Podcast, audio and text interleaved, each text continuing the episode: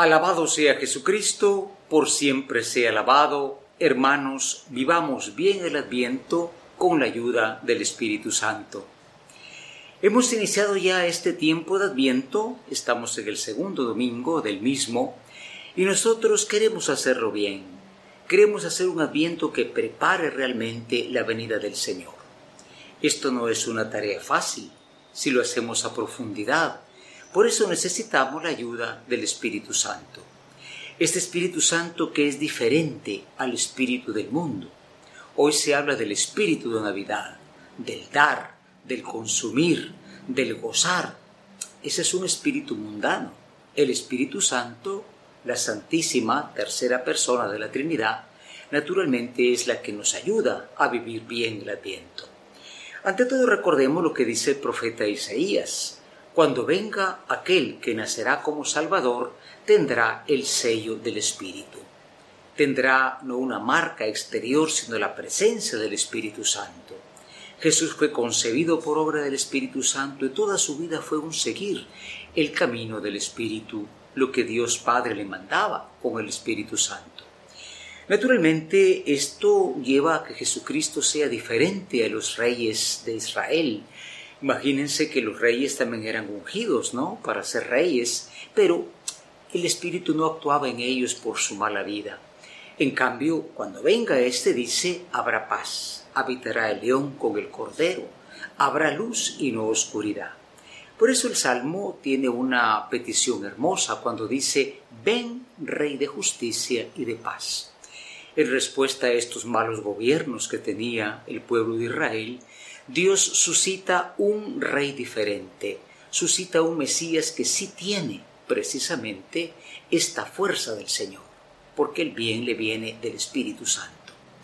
Y naturalmente, pues en la carta a los romanos, nos dice hoy el San Pablo que para vivir este tiempo de vida cristiana, toda la vida cristiana, hemos de vivir conforme al Espíritu de Cristo.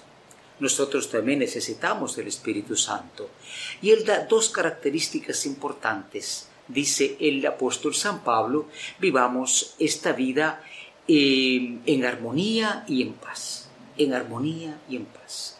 Esa es una buena propuesta para el Adviento, donde muchas veces hay carreras, olvidamos que el mundo está en una guerra, olvidamos que estamos en una situación económica bastante dura, vivamos en armonía y en paz. Y naturalmente hoy también el primo de Jesús, Juan Bautista, nos habla de este Cristo, este Cristo que tiene el sello del Espíritu.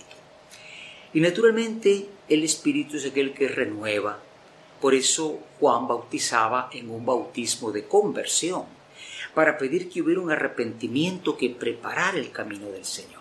Sí, Adviento con su color morado es un tiempo de conversión, es decir, dejar nuestra mala vida, buscar el buen camino de Dios, preparando su llegada.